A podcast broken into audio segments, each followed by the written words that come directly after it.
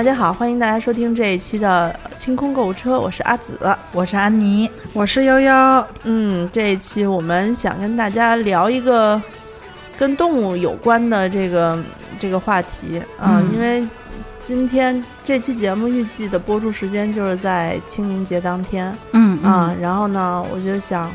嗯，聊一聊动物丧葬的这么一个事情啊，因为现在养宠物的人比较多嘛，然后嗯，宠物的寿命肯定多数情况下是比人的寿命要短很多的，所以我们这一生中如果养宠物的话，几乎是有很大可能性是要面对它们先离我们而去。嗯，对，所以呢，那个就是有一些呃注意事项呀，还有一些这个。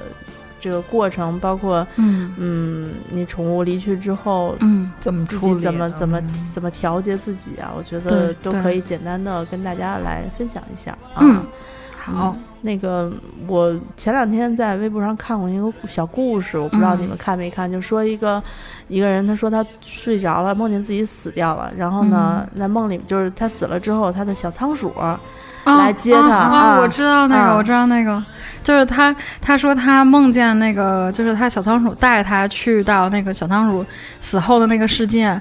然后呢，说好像那个世界的小动物，就是就是动物离世之后，全都在一个新的世界里。然后他们要通过自己的劳动赚房子。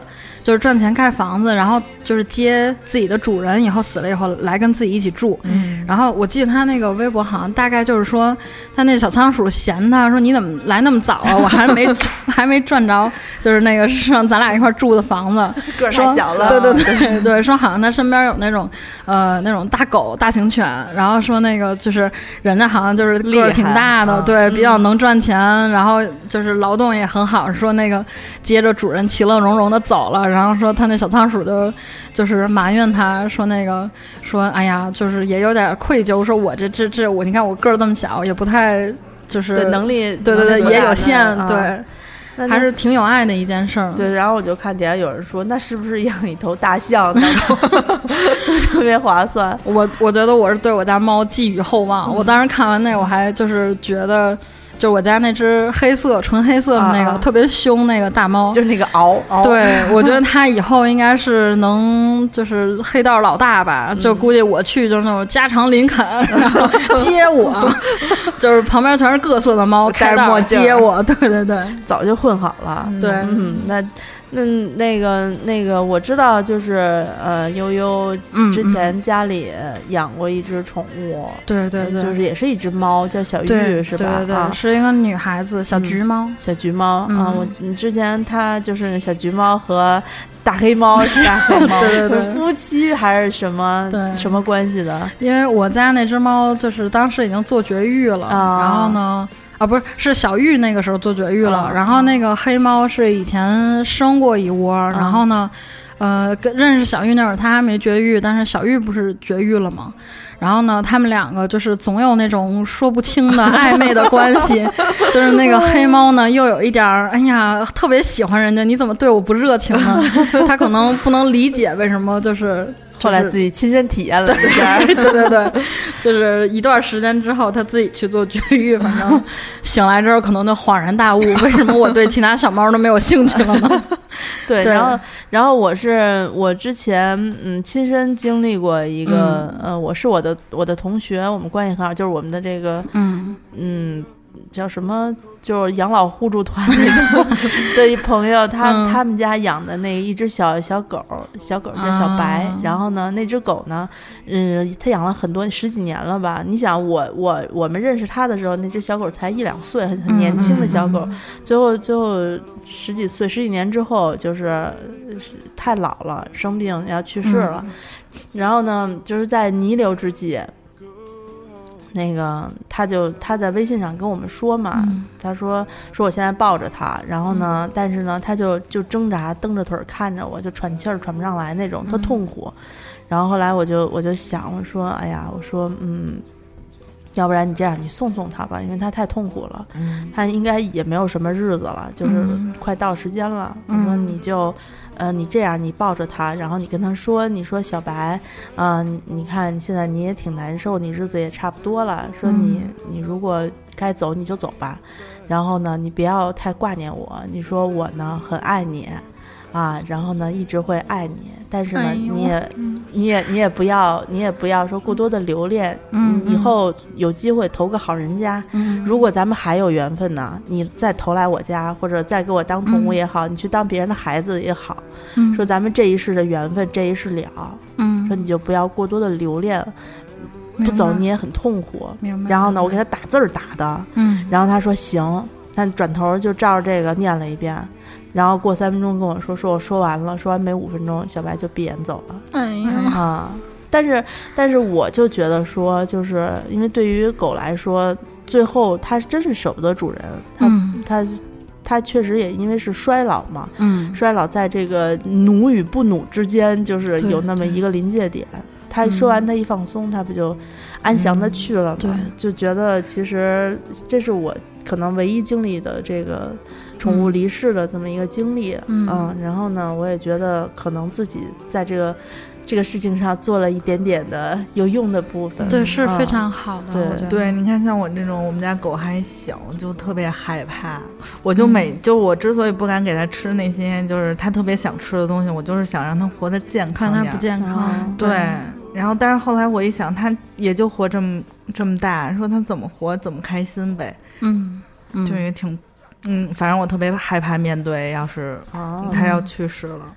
其实我对于宠物，我觉得它，呃，如果是就是自然的老死，我觉得是一件挺好的事儿。因为我在养猫之前，很清楚的意识到猫的寿命就是那些年，它不可能活得比我就是更更嗯嗯久。嗯。然后呢，我家那只小就是小玉，它离开其实是有点突然，因为它刚两岁。嗯，就是它一岁多的时候，我领养它来，以前也是流浪猫，一只小橘，特别可爱。然后它是因为突发疾病，啊，然后呢，对，就是而且前后特别快，就一周吧，它有三天的时间。嗯，我是发现它生病，就是状情况不太对，第一时间送到动物医院去了。然后呢？但是那段时间就我一个人住嘛，然后白天上班，晚上去医院看他，然后还中间还请了两天假，专程在医院陪他。就是，嗯，因为医生可能要抽血化验，有很多，就是他首先要先找到病因。嗯。然后小玉是从开始生病到最后走，一直都没有找到病因，就是各项的指标都不太正常。然后但不能找到主因，不知道应该给他怎么治疗。对。然后呢，我最揪心就是对他整个离开的这段时，这这整个这一件一段事件，印象最深的是，就是那次，就最后他，呃，就之前每一天都是我白天把他带到医院去，然后放在那儿，晚上我去下班去看他，然后接回家。然后呢，他临走前的最后一天，医生说他那天情况特别不好，说一定要留院观察。说如果我带回家，可能他会死在家里。嗯。然后呢，我当时是觉得那个，就是要不然换一家医院看，就是因为也在那个医院看了三四天了，也不见好。然后呢，我还跟就是小玉的那个救助人，因为他流浪猫嘛，就是我领养的那个救助人，我们两个还商量，就是打算第二天，正好第二天是周六。就是啊，十一放假，我们说接上他去转另外一个医院，然后呢，就是白天我在公司嘛，我们俩商量好，说那个就是第二天晚上去接他，就住到新医院去。然后呢，当天中午我在跟同事一起吃饭的时候，然后医生就来电话说，就是猫情况不太好，你赶快过来。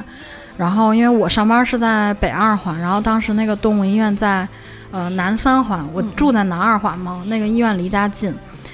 然后我说我从公司现在过去就是最快也要一个小时的时间。嗯。然后呢，当时就跟领导打了招呼，就打车去往医院。就是他当时是绕那个环路，我忘了是二环还是三环，好像绕的是三环。就是走到呃西三环整个那一块，我就突然感觉很不好。嗯。我觉得他可能会离开我，然后在车上就哭的不行，把司机吓死了。就是司机不明白，一直问我姑娘你怎么了？我说没事儿，我就挺着急的。以为你失恋了。因为我那个地方是到动物医院嘛，然后他问我，他说你是不是就是有对，说你是不是那个小动物生病？我说对，挺着急的。然后呢，到那之后，就是在我去的路上，小玉已经就呃就离开了。然后呢，我到那之后，我一进去，所有的医生看见我就，你来了，你要节哀，你一定要坚强。然后，但因为我很难过，是我不知道他的病因是什么，就是，就是一直，嗯，非常的自责和内疚，因为，嗯，你像我家其他猫非常淘气，然后呢，经常乱吃东西或者什么的，可能很注意，但是它们也经常会有点小病小灾。但是小玉那只猫真的是特别的乖，它可能因为是流浪猫出身，它特别珍惜那个家。就是它生病的时候，比如我之前带它去看医生，就是养猫的朋友可能会知道，就是猫包一般很难主动的让猫走进去。嗯。然后就是像我家其他猫去打疫苗或者什么的，就是百般周折才能把猫搁进去。然后小玉是乖到什么程度？就是我跟他说：“小玉，你进来，姐姐带你去看医生。”他就很乖，自己进去。就是他太信任我了，所以这是我整个这件事儿最难过的。就是因为，嗯，我我不懂医，我也不知道他为什么生病，他又不会说话。就是，呃，尽尽最大的努力，就是我不在意花钱，不在意就是奔波，就只是希望他健康。但是。但是我没有那个能力，就是不知道他是因为什么病离开，然后他又特别完全的信任我，就是医生抽他血检查他都不闹，就是哎呀特别会会特别难过，就是觉得很愧疚，所以现在对我家其他的猫就是给最好的，要什么给什么那种。对，但也有可能就是你们家小玉就属于那种，嗯，临时投胎来人间待两年，体会体会下下基层，你知道吧？我觉得有可能，对，然后就赶紧就招回去了，就是太好了。我觉得在猫中应该就是小仙女那种，嗯，嗯就本来说是是其实是有一个名额指标的，然后 然后把投错回去，对，赶紧回去说哎投错了，弄回去叫回去了。你可以这么想嘛，这么想你会开心很多啊。我我我是就是比如平时画画，以前有小玉的时候，我都会画到它。就是比如给朋友寄东西，我会画我自己的形象，还有我家猫。然后呢，就是后来它走了之后，我再有其他猫，就是领养了新的猫之后，我还会画小玉，但是头上可能会画个小光环，就变成天使了嘛。但是我觉得就是，嗯，他在那边过得怎么样，我他也没有。给我托过梦，我也没有感受到过，但是我自己是觉得他还是一直会在我记忆里。嗯，这，嗯嗯，其实有点沉重哈。我给你讲一逗的，就是刚才你说宠物的那个年龄，一般都会就是比人的寿命要短嘛。我有一个朋友，他养龟。就是他，他，他特别逗。就是他开始买，就是把那个龟接回家的时候，那个龟的那个前主人就跟他说：“你好好养啊，养好这龟能送你走。”就是他后来就是家里养养龟，就是次呃数量有点多，然后呢，他想把其中一只年纪小一点的龟，就是送朋友。嗯。那段时间有，反正有挺长一段时间，我们只要见着他约饭局什么的，说：“哎，你要龟吗？逮谁问谁。”然后他就劝别人推销那个龟，也是说：“哎，我跟你说，这寿命可长，你养好了能送你走。”然后大家就推销出去吗？对 对对，不是大家都很尴尬，我来吃饭，你干嘛要送我走？然后说龟也挺无奈的，自己在家吃叶子挺高兴的什么的，吃草，然后就要送人走，使命特别特别重。但是我们家以前有只龟，但是王花轮来了之后，嗯，王花轮就我们家小黑狗，就我亲弟弟。然后就就是本来我们家原来就只有那一只龟，然后后来王花轮来了以后。我就有时候就忘记我们家有一个龟，然后应该是去年的时候，我就问我爸，我说：“哎，咱家那小乌龟呢？”然后我爸说就死了。嗯，然后我说啊，我说那它它才多大？没有没有多少年，十年撑死了。然后我爸说：“哎呀，就死了。”就就我就觉得，哎呀，其实这个小龟在我们家待了也得有十年了吧？然后我就没什么印象，明明是你，明明是你另一个亲弟弟来着，对，他就没有存在感。我刚才录这期节目之前，我还跟飞。跟安妮在聊天儿，就是他家的狗叫花轮，花轮，然后我家那个去世的猫小玉，就是还是一个班的 小丸子那个班的同学。那那那小玉就是去世之后，就是因为现在不是有很多跟呃就是丧葬的流程嘛？咱们这一期讲动物丧葬，我不知道你有没有相关的，就是处理去世宠物的这个经验可以分享一下。有有有，然后。呃，其实，在小玉去世之前，也就是家里朋友也有去世的动物，但是那个时候，好像大概在就是呃零几年的时候，北京周边就郊区其实已经开始有这样的服务了。嗯，对，但是因为那个时候，像一般比如楼房养狗，可能就是给。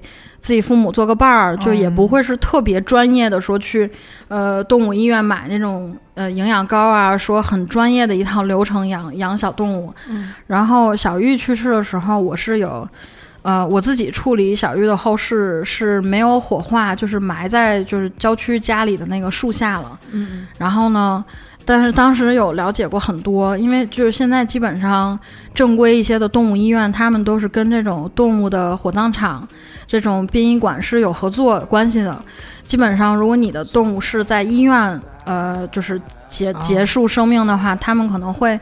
来问你，就是你是要自己处理呢，还是就是来找我们？就是专业流程。对，就是直接过来，就是如果你需要，就给你几个名片，就是附近，在这附近，就是离你家近的，而且非常专业。就是我当时有问过，然后呢是。呃，如果我愿意的话，他们第二天就可以来接小玉走。然后呢，因为之前刚开始这个行业刚开始发展的时候，就是那个火化这一个环节，有很多人就并不确定拿回来的骨灰是不是自己家小动物。对，然后有的人会有一点担心。然后现在是会非常专业。如果你介意这件事儿，就是他们会就在你面前，就你能看到全部过程，你可以就是进到。呃，类似于像后台操作，你可以看到全部的过程。然后呢，他们会，呃，有这样几种情况。首先，如果动物火化，呃，一般情况下他们会按体重来分。比如说，呃，小一点的猫，它们可能是二点五 kg 是千克吧，就二点五千克以下。五千克以下，然后呢，比如七点几千克以下，十千克以下，按这样，比如小型犬啊、大型犬，它们是按重量来算火化的那个价，对价位。然后之前我问的时候，我小玉大概是三三年前吧，两三年前去世。然后当时我问的时候，小的猫像小玉那个价格大概是七百五火化，就一套流程吗？嗯，不只是火化，就是包括他会给你一个标准的骨灰盒，然后如果你想有特殊的那种设计，就是他们就是当时比如火葬场那个会有那种可以在你的骨灰盒上刻名字，就是刻那种呃去世的日期，就作为一个纪念嘛，就是有很很多很多，我觉得跟人类去世之后的那种环节都差不多，就是家相是吧？对，就是有很多看你就是。就是需求什么，而且我见过，就是见到过的，在就是选择这种处理宠物后事的，没有一个人是那种说会计较花钱的那种，都是非常舍得给自己的这个这个呃宠物送好最后一程。嗯，然后呢，它那个有的地方是会有那种宠物的灵堂。有建那种灵堂，你可以自己选好位置，就是跟人选墓地的流程一模一样，只不过价钱就是可能是人的就是十分之几或者百分之几比较便宜。是，对。然后呢，就是你如果不不选择那个墓碑，呃，不是就那个那个那个算这碑位吧？对，排位排位。对，如果你选择那个排位，比如说我在这儿长，它就属于像。租房子一样，每年交一部分钱，然后呢，你这个就一直放在，你随时可以去看。如果你选择这个就是包年的这种服务呢，像它那个火化什么的，价钱就含在里面了。然后，如果你比如说你想，因为大多数人可能是骨灰盒拿回家自己处理，比如埋在植物里啊，或者是放在什么一个自己觉得好的一个位置，然后就只是火化的钱。哦，嗯，然后当时因为我是觉得。就是我是怕小玉火化的时候疼，我总总觉得他还能感受到，然后我怕他会觉得疼，然后我就直接就是当时就带他回家了。然后嗯，反正因为那件事儿，我也是对我爸有了一个比较全新的认知，因为我的成长过程当中，我爸一直对我是属于那种批判教育型的，他从来没有说是那种很仗义的、义无反顾的支持我。然后小玉的那件事儿，就是当时我问完所有的那个丧葬的环节，我当时呃，我记得好像我我以前是在哪听到过一个理论，就是说一个小生命消失七天之内，他还是能感觉到那种。呃，疼啊，那种那种感觉的。嗯，然后呢，但是当时他那边就是，如果嗯你要约的话，就可能明天就会把小玉拉去火化。我怕他疼，然后我当时想，能不能就是埋在我郊区家的那个就是院子的树底下。然后我当时给我爸打电话，因为当时我去到医院的时候，小玉已经就是就是离开了嘛。我一个人上到那个就是二层，他离开的那个位置，就医生都不敢动。因为怕我会情绪崩溃，就是非常照顾我的情绪，然后呢，就还把我带到一个就是医生那种小办公室，说你单独跟他待一会儿，我们先出去。我我简直就是把那个所有的情绪都发泄在那儿，而且当时，呃，好像那段时间也没有交男朋友。我记得当时我给我哥们儿打电话，好像当时也有给宋总打电话，哭到不行，就是，但是没就是。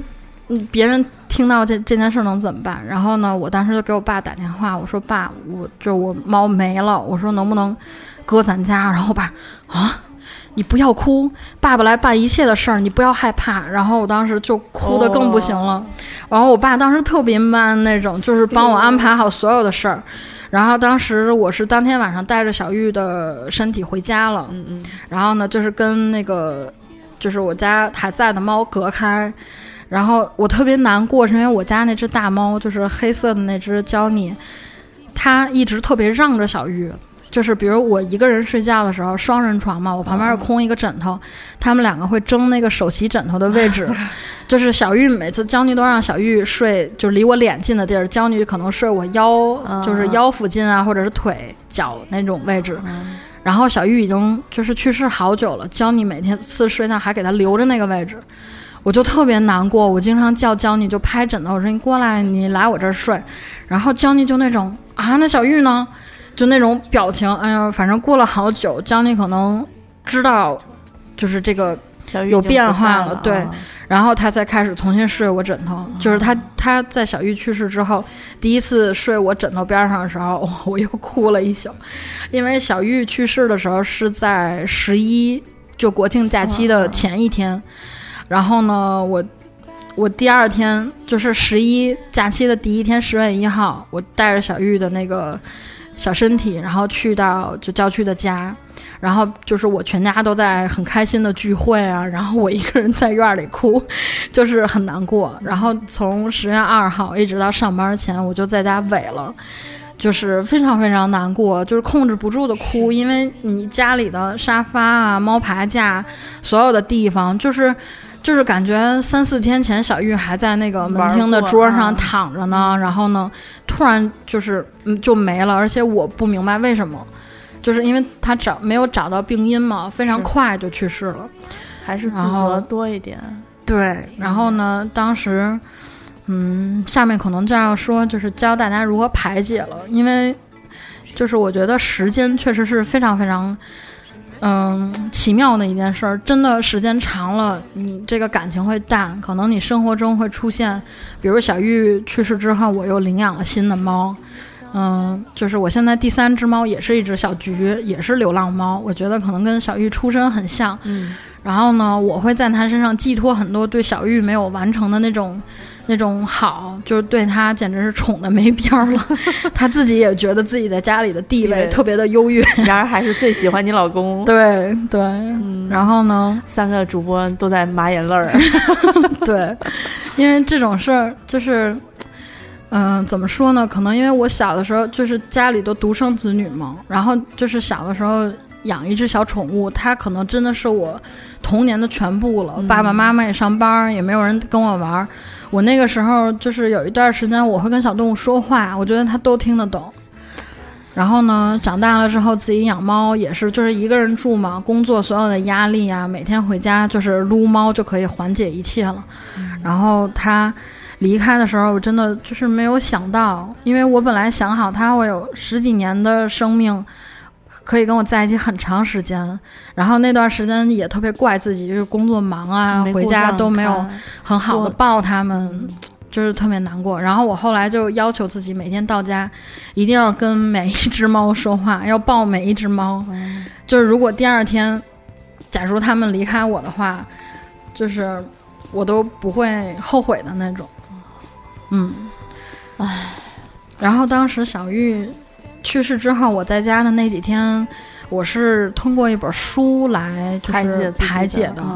然后呢，那本书是，呃，那个书名叫呃《让死活下去》，就是挺奇妙的一个书名。我买那本书买很久了。呃，作者是陈希米，然后他呢是那个。呃，史铁生的妻子是史铁生去世之后，她写这本书来怀念她的丈夫。对对对。然后我当时买这本书很久，也一直没顾上看。呃，当时小玉去世，我那几天就待在家，然后看完这本书。我觉得大家有兴趣的话可以去看一下。它其实就是用很平淡的方式记录了生死之前的一些变化。嗯。然后呢，有一些话虽然悲伤，但是还是充满。爱的希望，因为活着的人还是要继续下去。对，嗯，然后我之后也是花了很长的时间，比如去宜家买很多，呃，装饰啊，买一些小家具回来，把家里的布局都变了。就是有一段时间很不想让自己看到以前小玉趴过的、躺过的地方。嗯，然后呢，也是对其他的猫会更好，然后非常努力的看了很多宠物 疾病的知识。因为其实我自己觉得我在养猫之前已经很注重这方面了，但是我觉得人可能也会有那种查不出来的疾病，或者是无法治愈的疾病。我觉得就是动物也一样，而且其实猫和狗就是能查，就是目前能呃确诊的疾病比人类要多得多。就是猫和狗，所有人类会得的病，猫和狗都会，然后甚至更多。嗯，就是也是释怀的一方面吧，因为毕竟很多时候我们自己的亲人都无能为力。是。就是小生命可能也是，而且我就是相信阿紫说的，我觉得他们可能真的是有自己的其他的旅程要去进行，可能能陪我一段时间是我的荣幸。就其实我我就一直都觉得，你像宠物也好，人也好，人可能不会以这种非常极端的方式离开你吧，就是你只会从朋友可能有一天突然就慢慢变得不爱说话，然后慢慢就变陌路了那种。宠物也是，它可能就会离开你。有有的是猫丢了，或者说就是或宠物去世了，都是你和它的缘分结束了。嗯，其实缘分结束本身不是一件什么坏事儿，就是你们的这个宿命里可能纠纠缠了几世，就每一世你们都会化化成不同的这个这个人呀、动物呀、宠物来互相互相一起陪伴，然后到这一世你们俩终于。就是化解完了前世所欠的所有的东西，就可以轻松的继续上路了。他也可以去走他的一条新的路，你也可以继续往前走。在你前面还有新的、新的动物、新的人、新的故事在等着你。刚才你说你朋友的那个呃狗狗去世的时候，你教他说的那些话，然后我之前小玉去世的时候，我是真的。就是当时也没有来得及跟别人沟通，然后我是真的把自己想说的都跟他说了，就是抱着他的小身体，然后在那个房间里跟他说了很多，比如，呃，谢谢他，然后谢谢他这么信任我，然后很很对不起他，就是有一种觉得辜负了他吧，因为他这么信任我，然后我也嗯没有治好他，而且在他生病的之前一段时间。在公司也特别忙，每天回家都很晚。他特别喜欢等着我，就是一起睡觉。然后我经常熬夜，比如做图什么的，他就一个人看着我，在我电脑后面看着我，就是等着我那种。有很多的就对不起和愧疚，然后当时都跟他说了好多。他应该也听见了。我觉得他应该会听到。听见了。嗯，反正还是会难过，但是现在可能更多的是想念吧。就是希望，比如所有像它一样是流浪小动物的小猫都能都能更幸福，小狗也都是，嗯，不被人伤害，就是都有人爱，我觉得就很棒。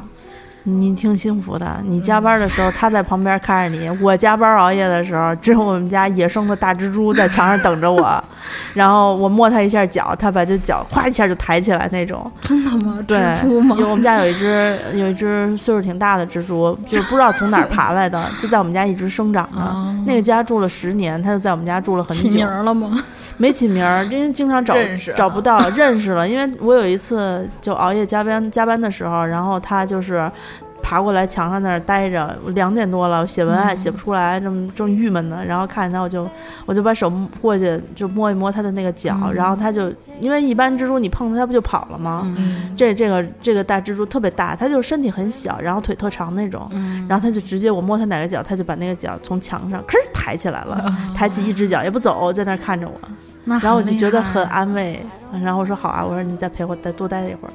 然后他陪我多待一会儿，然后自己就唰唰唰唰唰爬没了啊！我现在是没有没有办法想象，我这个养了九年的猫，以后时间应该会更长。如果它离开我的话，嗯，人家是老太，人家老太爷还是老老，就只能祝福他在那边多赚大房子。我们俩早日团聚。小玉去开前站去了，嗯啊，小玉是一个非常心地善良的猫，对，所有的责任都自己扛。对对。啊，所以其实我觉得重最重要的是面临生死还是要想开。你看刚才我们安妮老师哭的都已经 大鼻涕都飞出来了。对啊，我就不能想象有一天我们家狗就离开我会怎么样。就不要想呀，就是当这个事情还没有发生的时候，就不要想呀。我觉得好好珍惜现在吧。我每天都跟焦妮和小白和小发说我爱他们啊，然后会撸他们脸啊，然后我觉得。就是我觉得他们能感知到自己是很快乐的一生，就跟亲人一样嘛，总会离开我们的。那反正给你投投投胎你们家当猫是很 幸福的，真的。但是我们家狗不是，我们家狗每天只能跟我亲密十秒钟，演戏就是演戏就结束了，戏精本精。对，就那就那就那就也是你俩的缘分呀。嗯，你就这么想。现在就是这个，呃，宠物丧葬这个事业已经发展成一个。很正规的行业了，在也在逐步的改善很多，比如十年前刚刚有宠物丧葬这个这个说这个行业的时候，可能有很多东西不太正规啊，或者可能有一些不太人性化的地方，现在也都逐步在改善。我觉得，哎呀，其实宋宋约我来聊这个话题的时候，我当时是答应，我觉得我愿意分享，就是自己的经历，希望。就是虽然希望大家以后不要遇到这种伤心难过的事儿，但是生活就是这样难免嘛。我还是希望大家可以在遇到问题的时候，就是能更妥善的处理。对，就是不会手足无措。对，以后不要给自己留遗憾。所以我很愿意跟大家分享这样的经验。其实，嗯，其实我听说的每每每一只去世的宠物，如果你好好带它，然后比如说像你。把小玉埋到了后院里，那我朋友里面也有几位把他自己去世的宠物埋起来，第二年春天就会在上面长出好看的小花啊、小树啊什么的。对对，对我觉得都是一种寄托的情怀吧。但是我自己呢，因为现在不是说有一种服务，什么把骨灰。做成什么牌子之类的啊？还有那种可以做成对戒指啊，那种就是固体状的。嗯，对。但是我其实我我我自己不是特别推荐大家。当然，如果大家就是对自己的宠物实在是太怀念了，嗯嗯，也可以这么做。但是我自己就觉得说，其实人对一生中最重要的事情就是学会放手。对，对你不要总留恋已经离开你的就是事情和人啊、动物啊都好。嗯，那些牌牌子什么的，本身自己留在家里面，不一定会对你有很好的。而且，说真的，你的宠物如果看到你就久久的放它不下，它也走的不能安心。所以，我觉得遇到这种事儿，就就是你找一个小地方，给它挖一个小深一点的坑，你给它埋起来。埋起来之后，让它重新回归天地，我觉得是挺好的事儿。我觉得大自就是自然界，如果不被人类饲养的动物，可能也就是也就是自然的死亡，在在土壤当中被分解，被被就是对他的肉体新的，他的肉体虽然已经消亡，但是他的精神会存在你的心里。我记得当时好像我有跟宋宋聊过这件事儿，就是刚看到那种骨灰可以做成戒指或者吊坠儿。我说如果以后教你没了的话，我一定就是我想让它在我贴身的地方。宋宋说不要，说教你太凶了，如果你。就是有那样一件水晶状的东西，还充满力气，你可能会统治宇宙吧那种。然后呢，他说，对，他说觉得，就是他说你想教你，就是已经没了，他不能去大自然中自由的，呃，穿梭他的灵魂。然后他他还在一个冰冷的一小水晶里。我说呀，你别说了，我打消这个念头。他说：“可能以焦爷的性格会不高兴，每天在项链里挠你，要出来，要出来，对，封印我，对，封印是。对我还有一个问题啊，就是就是因为就如果火化的话，就是骨灰盒，你像咱们就是会有照片嘛，嗯，就是嗯，宠物他们会放照片，会也会。”它就是比如基础的，我之前看见过，它那个基础的就是一个木头的，呃，不知道是什么木啊，反正就是深色的。黑檀，镇妖啊，那可能不止五百了，我觉得，就是它它它就是是一个深色的一个小木头盒，然后比人的骨灰盒小很多，因为动物的没有那么多哈，对它分号，就是看你，比如你可能烧一个。呃，大型犬，嗯，可能盒子会大一些。猫的那种，我觉得没比首饰盒大多少，挺小的一个盒。然后呢，如果你需要刻字或者就是像照照片儿，它也有那种就是像女生戴那种可以放照片的那种吊坠似的，你可以打开，然后放一个小照片再扣上那种玻璃的那种小镜面，做的还是挺挺精致的，对，都很光滑，摸起来。然后我当时就是，嗯，我没有选嘛，但是我我虽然没有。就是用那个骨灰盒，但是我还是觉得。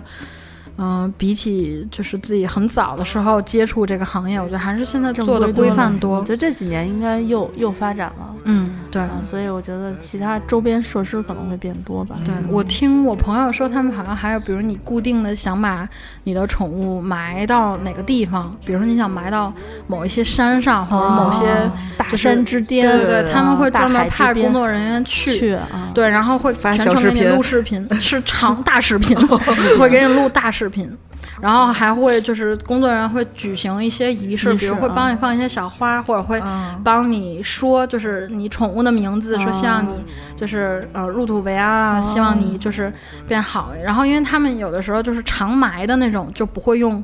骨灰盒，他们可能会用那种比较环保的材质，就是就就能够降解的那种，对对对，就是方便你的宠物自己分解，对，以新的就是去变新的形式嘛。然后如果你是放在牌位的那种，他们就会有骨灰盒，或者有的人愿意放在家里，想要就是在一起的那种，他们也会有很精致的骨灰盒，还有那种不同材质的骨灰盒，嗯，就是还有那种就是。透明的，我不知道是水晶还是什么亚克力，就亮亮的那种透明的。那可能王花轮希望是黄金、白金，你就别盼着你们家花轮这什么了，让他自己选，让自己选还行。他有喜好，嗯，谁也控制不了他。我们家狗，我觉得鸭肉味儿。狗狗生病，我觉得比猫要。就是长一些，就是就是情况发生的要少。反正每次我带猫去医院，多半都是猫，对，很少有狗去。我之前去医院看见有一个狗，它是因为过胖要来医院减肥，做减肥运动。它的主人，我觉得也是有点，就是喂养的不太科学，太心软了。他家狗就是米饭肉是吧？干一瓶绿茶饮料，自己干一瓶，然后呢说就不知道为什么他家狗在那对对对一直在那舔，然后主人过去一看，有一瓶绿茶就倒地上了，然后那个塑料上有那种奇怪的咬痕，对，然后呢就是它的主人很惯着它，一个一个。哈士奇还是一个金毛来着，我忘了，非常大，就是超出那个正常的犬类的体型，胖很多。我觉得毛都绷在身上了，非常胖。但是，但是它胖成那样，就是也不会像猫那种，就是猫比较脆弱，对，不会像猫的那种疾病，就是很。很就是看起来特痛苦，嗯，因为猫还是很娇弱的，我觉得。对，但是我们家狗其实第一次生病的时候，我终于体会到它对我的爱，就是因为那时候只有我一个人，就刚搬新家，然后它就是。跳到我的枕边，然后哇吐了一口，哎呀，就是就告诉你我病了。对，然后我正在睡，就是然后那时候，但是它不拉嘛。啊！我家猫肯定不是给我擦。对对，就吐了一滩，然后我就赶紧擦，然后我就觉得它可能吃坏东西了，我说没事儿，再看看，因为不拉嘛。然后后来第二天又挖，准时又挖吐了一滩，然后我呢就当时就嗯觉得不对劲，就穿上衣服抱着它就走，就那时候还特别小，没有绳儿呢，还没有它那脖子特细，然后就抱着夹着就走，然后走到宠物医院，然后就赶紧看，赶紧看，然后后来就是。嗯，因为我那天要上班，然后我就说放在这儿，然后他要打点滴嘛，然后就是四个医生，他特别小的时候，四个医生男医生摁着他，对对对，都摁不住，就是 嗷嗷的。然后后来那个就是我就没有，就我就走，我就不敢看嘛，我就站在外头。然后后来那个。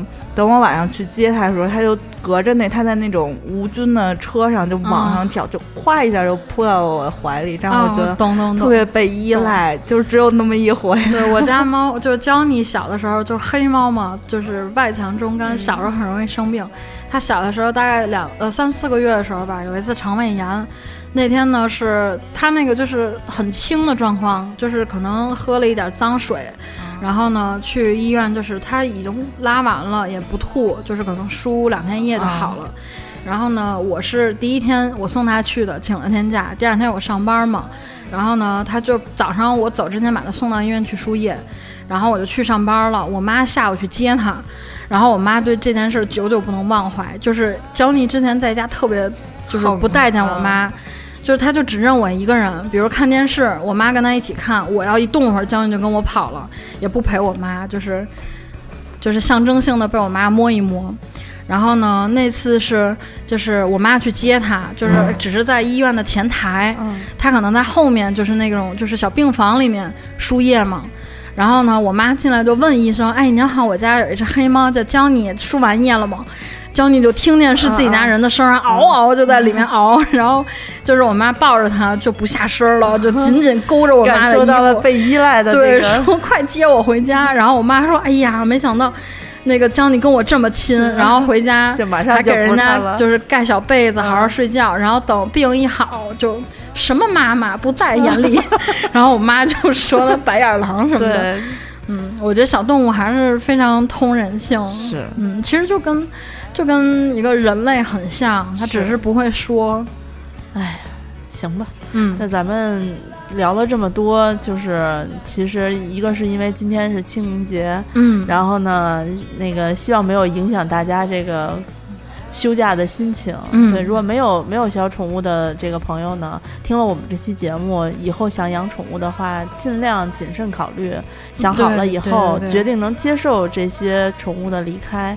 情况，你看我就不太敢养。一个是我确实我有有有客观的条件是我不能养宠物，另外一个呢，我也确实很担心说，一只陪伴了你十几年，你投入了很多心情的这个对待它，然后他有一天他离世了，嗯虽然我这么说起来很客观，但真到我自己身上的时候，我想我也做不到特别理智吧。嗯，对，很难受那种那种感觉，所以就情绪一定会有波动，但是还是要好好调整。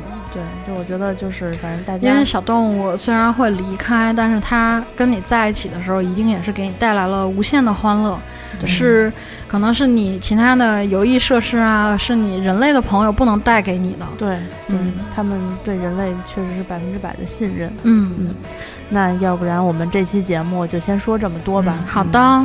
好吧，然后我们祝大家呢，猫猫狗狗都健康健康。我以为你要说祝大家节日愉快呢，吓我一跳！我天啊，哪有那么不懂事儿？对，祝大家的所有的宠物龟龟蛇蛇，我特别喜欢小鹦鹉啊，小小鸟什么的，飞鼠啊，哎呀，小鱼都要健康，所有的宠物都很健康。嗯嗯，那我们就先这样吧。嗯，好，谢谢大家，再见，拜拜。一见你就紧张，但他又好心肠。如果你嫁过去，这日子应该会过得轻松舒畅。